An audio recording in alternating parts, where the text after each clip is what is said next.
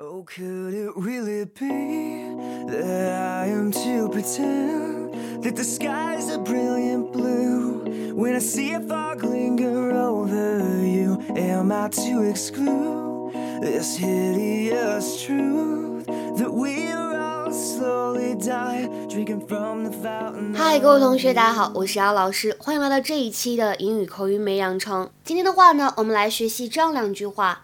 How much longer is your midlife crisis going to last? Because it is really starting to tip me off.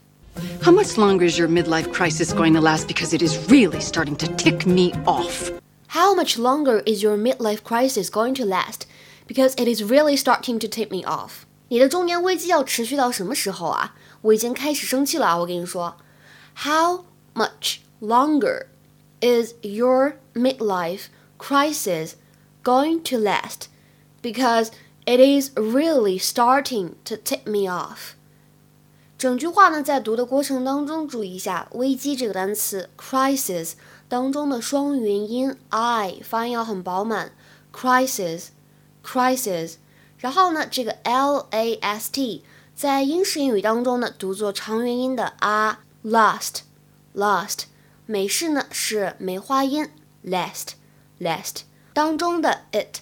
和 is 碰到一起的时候呢，可以连读 it is it is。末尾这个 take me off take me off 当中有一个什么呢？不完全失去爆破的现象，take me off take me off。Do you have any questions?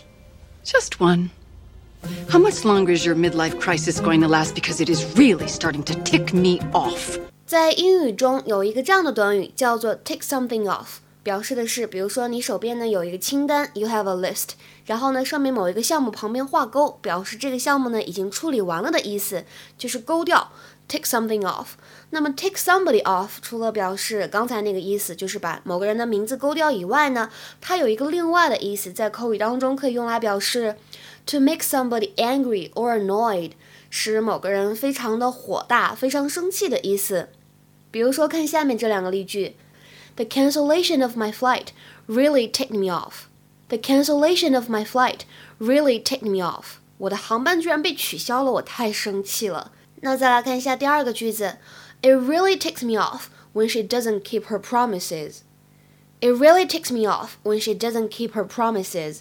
每一次她不信守承诺的时候呢，我都特别的火大，我都特别生气。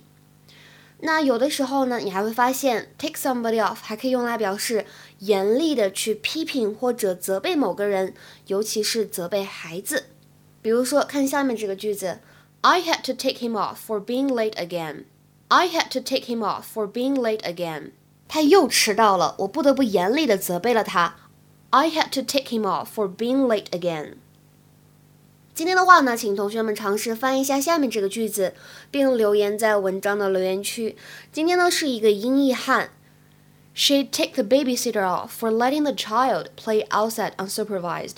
She'd take the babysitter off for letting the child play outside unsupervised. 什么意思呢？欢迎各位同学的踊跃探讨。OK，今天的节目呢就先讲到这里了。See you next time，我们下期节目再会，拜拜。